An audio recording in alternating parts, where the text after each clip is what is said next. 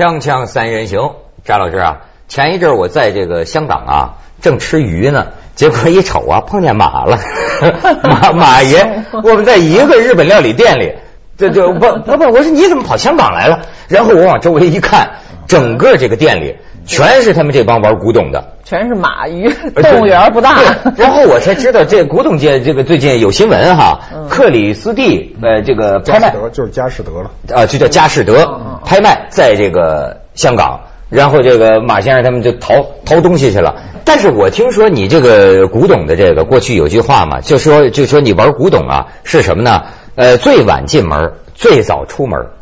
就是说你有钱吗？有钱有钱，你买买房子买车，到最后都玩腻了。嗯，你想起玩古董了，这最晚进门。可是呢，你破产了，经济不好了，最先拿出去卖的就是这没用的东西。就所以按说呢，呃，他们说这种金融危机的情况，应该是好东西出来了，他们都拿出来换钱。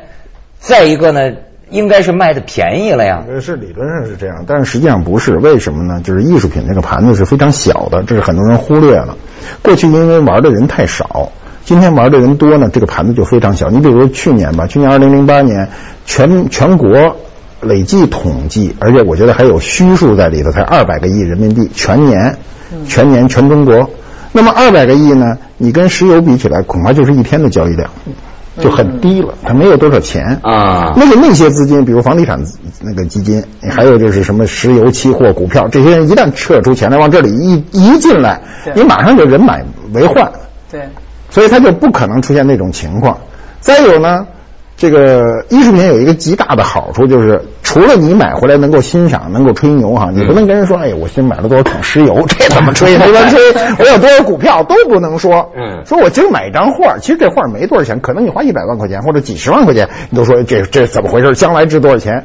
他的预估，对他的预估呢，还是一个无穷尽的。这马先生这次在这个拍卖上买了什么？怀着这个浓浓的仇富心理，我们来观察一下。这是香港买的，这个香港。就是我去晚了的好处，就我在这个今年春天的这个整个的全世界这个范围那个范围内买的这个艺术品大约三十件哈，就两件低于预算，这是其中一件，也捡漏了，就就就算捡 一香港漏，捡一香港漏，现在他都给人盯上了，说是。啊，所以就就是看看跟着你走，只要你一出价，他们就跟着往上一顶，是吗？他他是这样，就因为这个行业呢，就是。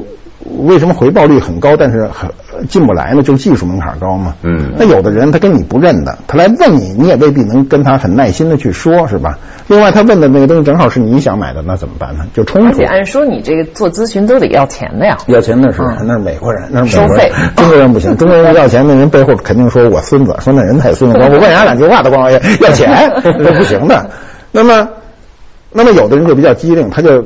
在这个行业里找明白人，他不认识你没关系，他弄一牌儿都办好，他跟他在你身后的，你申哪个他申哪个。他 说你敢申三十万，我就敢申三十二万，我就两万块钱风险。嗯，但这个东西呢，所有的技术上的保证都是你前面帮我做了。对，我说那你可以阴他呀，我可以阴他，那可以阴他。你看一假东西，你举啊举啊，好，你不举手了。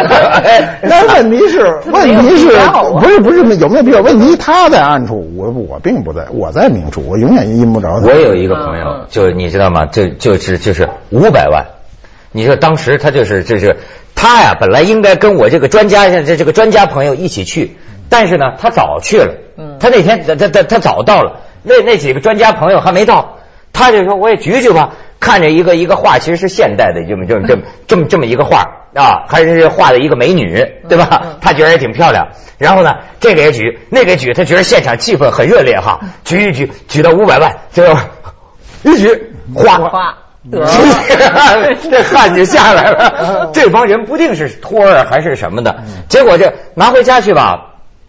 老婆也不让挂，说说你在家里挂这么大美女干什么呢？这我在仓库里。这还是老实人，不会像咱们那圆明园那叫什么兔手，我举完了我溜了，我就不买，不出这钱。这蔡明超最近我听说他又买买了一个啥东西，是吗？我听说他在有，我看报纸上新闻说他在修复形象，就是在买点呃自个儿的东西啊，修复形象。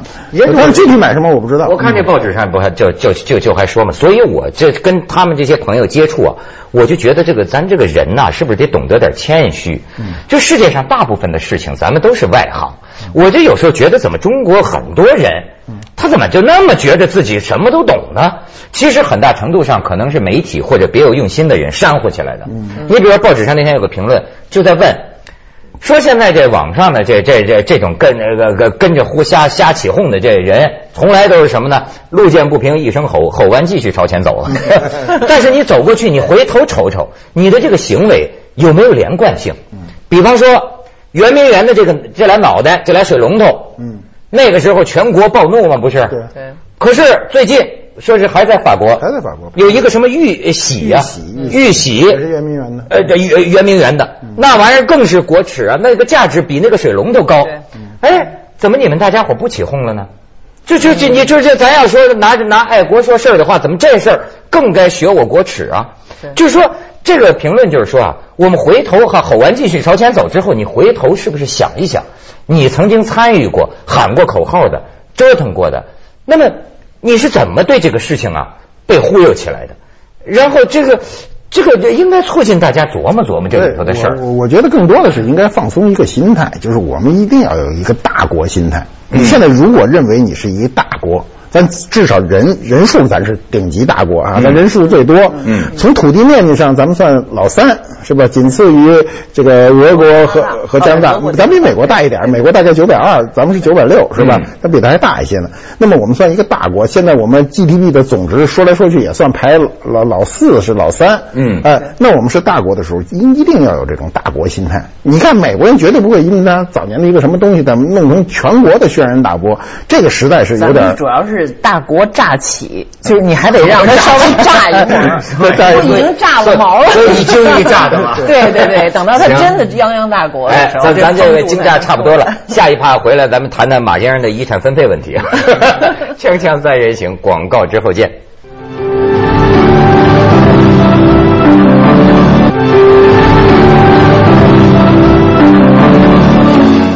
就说马先生讲，你看在咱拍卖会上看这个金融危机，好像没怎么看出大家没钱了。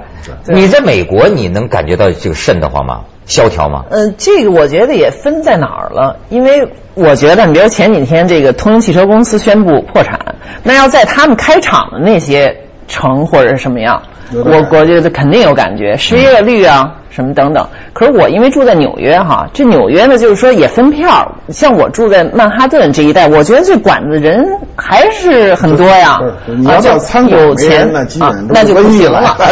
我听说就是去年开始，零八年说，我自己没去，但是去过韩国的，说到首尔什么这种地方非常明显，以前非常人特别 popular，就是人特别多的那些餐馆全是空的。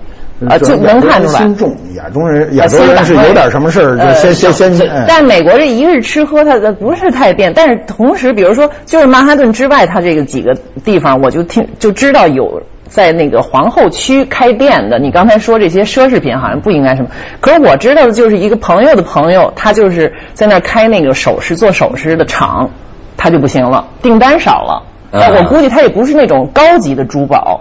他做的是那种一般的珠宝啊，中档的，那就显然这个买的人就少了，就这个层面的收入的人少了，所以他就裁人，裁了四成。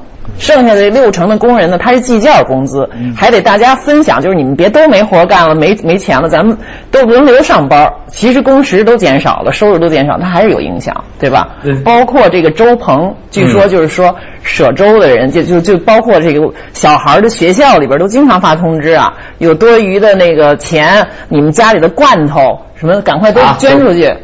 我我们家都好多次了，对，就一包衣服，因为他比如说这个这个你你这个呃穿旧的衣服啊，什么鞋呀，然后这些官卷的，不，他有教会啊，教会就是周鹏啊，就你就看着那教会外边到一定日子。他排外边都站满，都排队。我好像金融危机受受受灾最重的，往往是搞金融的人，就是他有大笔资金的人。你比如我朋友里有这种大笔现金的人，都在美国的一些银行里存着。如果你存在雷曼兄弟那儿，那算是瞎了。哎呦，你这前一阵美国美国不是一个一个金融呃行里的这么一个人的太太呃夫人呃在那儿博博。博客上写嘛，遭到那个全球痛骂嘛，说呀，金融危机来了，我我我老公见我面很羞愧，说是每个月不能拿回几百万美金了，说我呀，就我们以后每个月就不能上哪儿吃饭去了，就不能到哪个岛上度假了，我就不能带什么什么钻钻几克拉的什么钻戒了，在这诉苦哭穷呢。这真是华尔街的，因为这个我我们认识的人里边也有不少是这种，就是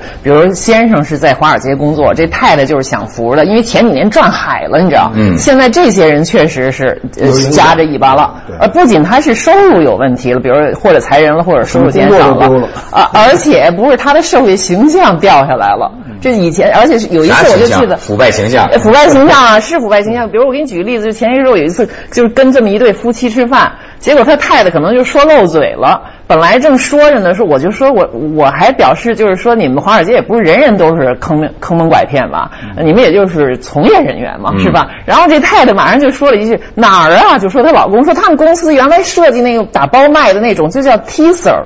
你这 teaser 就意思就是逗你，逗你出来，就逗那些就是说逗你玩儿哎，逗你玩儿，比如是次贷嘛，啊就是打包让让你假装让你觉得这是一个啊很好的一个、一个 deal 啊，一一个很好，其实他是他明明知道你这要上当，你怎么明明知道她老公是一骗子吧？实际上就是说 漏出来了，但是他他钱赚到了呀，嗯。啊那那，这你买了这个，他当场就所以你看，就这个对比，我是看数字，我看一个什么组织讲啊，今年全球两亿多人要失业，两亿多呀，我天哪！这真是是是。所以在这种情况下，我们就更关心马先生遗产了，就 对马先生，咱叫 咱换个话题。我觉得我我我很感兴趣，但但但不好意思，咱不能说遗产，好像哈，可以说没问题，可以，死了就是遗产。对，打从认识你认识你那天，我就一直惦记你那点财产，我就觉得这这这得多少钱呢？你你怎么那么多钱？呢？我是就是几千万买一个东西，你我没有没有，那几千万不是我买的，是这样。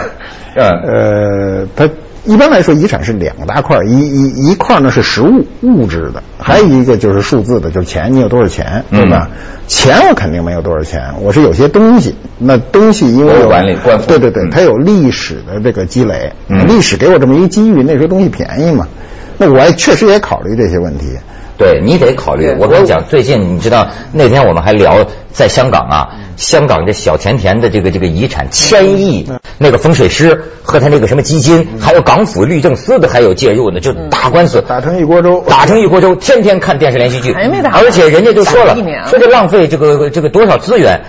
对立的双方，每一方为了这个官司争这个官司，都已经投入了十个亿的港币以上，打这个这个这个官司，他这遗产总共有多少钱啊？千亿上千亿她港币是。亚洲最有钱的女人嘛。所以马先生，你这呃琢磨琢磨我是这样，我我们我们觉得看别人的例子呢，就给自己一个警示。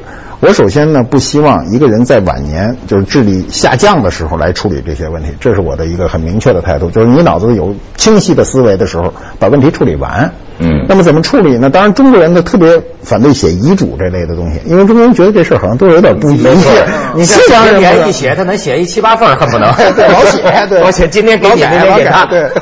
中国人呢就觉得这事儿不是太舒服。你我你要让我现在真的去趴那儿写一遗遗嘱吧，我也觉得挺不舒服的，悲从对吧中来？哎，对，我我我我我写过两份儿 我写我也写过我我我这点可怜的小财产，这这次我跟你说，法航的这个这个飞机啊，这个这个掉海里了，这证明我写，我就是因为我总要坐飞机，我这个人谨慎呐，我觉得万分之一那也。就是你不要给以后的人留下麻烦，那那然后我我这点小小资产，我还整天改主意的。今天他对我不好，不给不给他了，我回去自己这这这这个。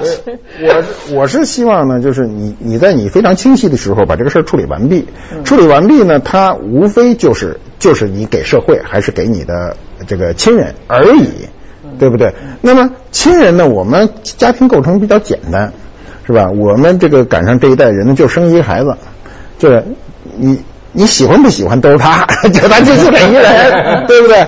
他如果说我娶了五房太太，生了十八个孩子，那这个事儿就比较复杂。对我没这么复杂，一个一个儿子而且呢又没有又又又我这又是原配啊，原配原配从头到尾都起码到这儿 对，他就没有什么更复杂的事儿。那我就希望呢。呃，在我明白的时候，我要把它处理干净。我你儿子特捡着了那不，我不会给儿子。我首先不会给儿子。我跟他说的最清楚，我的东西一定不给你。为什么呢？是因为这个东西呢，不是你爷爷给我的。如果是你爷爷给我的，我得想，对不对？嗯。哎，那东西本身不是我的，我继承的，那我再让你去继承。那既然这个东西是我们这一代人，我们这一代人是在一个生活的转折点上嘛，抓住这个机遇，有了这个东西呢，我希望这个东西呢，它变成一个社会的财产。嗯。哎，能够让社会来共同享用它。如我当时跟儿子说，就是我再剩点什么，也比别人给你的多。就是你比如说，我肯定会把房子啊，就是家里还有一些。乱七八糟的什么，他可能他随便有点东西，他也够他一般人到社会去折腾的这个量。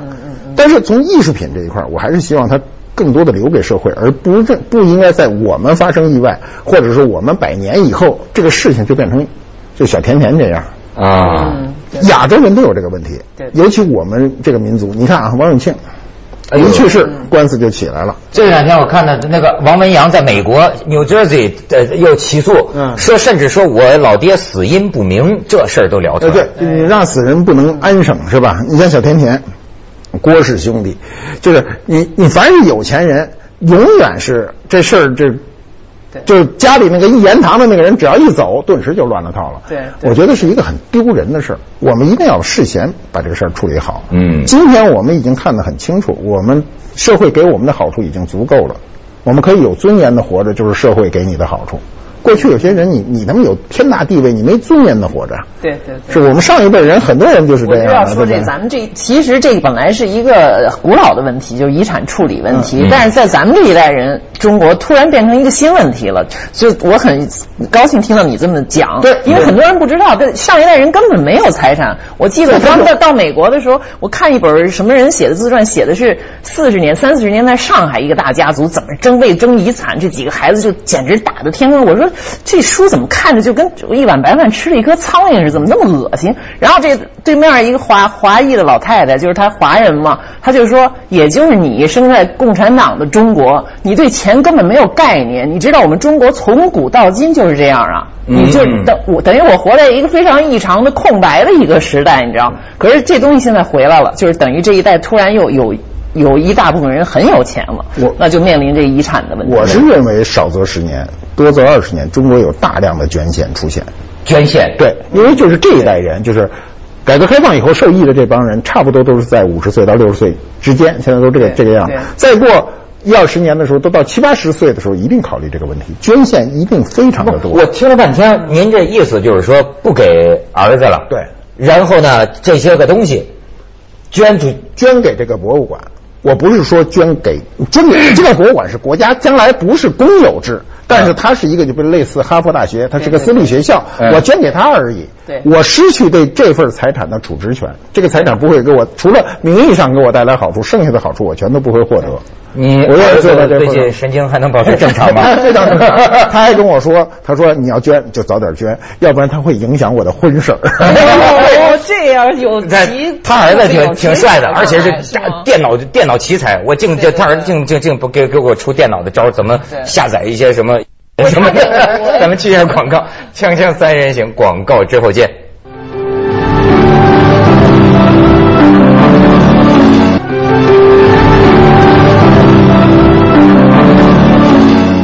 哎呦，这个马先生，这可真是哈，囤积了一辈子，到最后一爱人家，您您还活在见着硬了，您硬了，不是？我觉得不是他有时候说什么你境界高啊什么，不是，是一个走投无路，因为你不能再更多的享用这个东西，这个东西给你带来的好处已经足够了，你没必要把它都吞掉，或者去糟蹋掉。再留没准就是祸。对对对对，这我想的比较清楚。你比如我碰到有一个情况，也是我觉得是将来社会都会面临这个问题。有个我认识一个女的。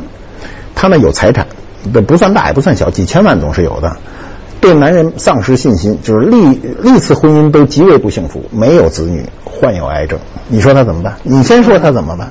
嗯，他马上就变成一个巨大的遗产问题。当然，我很希望就是说，将来比如我们博物馆就作为了一个一个慈善机构，就是说你可以把东西都捐给我博物馆，我替你处理啊。你写一个遗嘱。但你这个博物馆是属于私人的还是属于？属于一个私立的，不是我个人的所。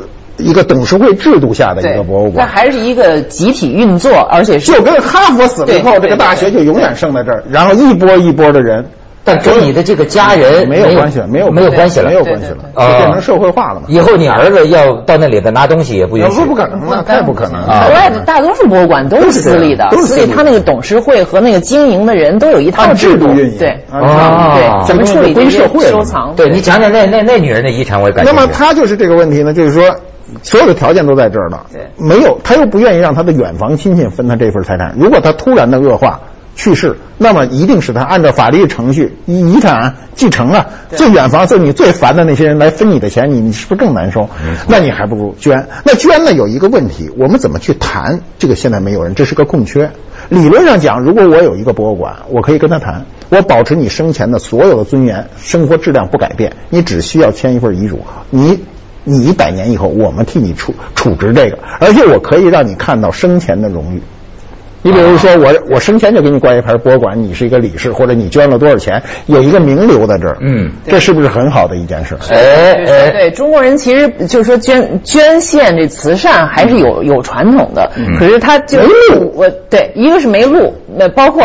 在税上减税的这个制度上，嗯也没有一个相应的没好处呃，没什么好处。再一个呢，就是说，他只有通过留名，就比如说，我就捐了多少万，你得给我留吧，我留名就完了啊就完了。你这大学，比如说就是李嘉诚大学，或者对对对是什么邵逸夫学院什么图书馆呃对对对这也是一个办法吧。啊，但是你做你不能说呃那个捐了又不让人留名，又不让人家对，啊，这俩俩字嘛，一个名一个利。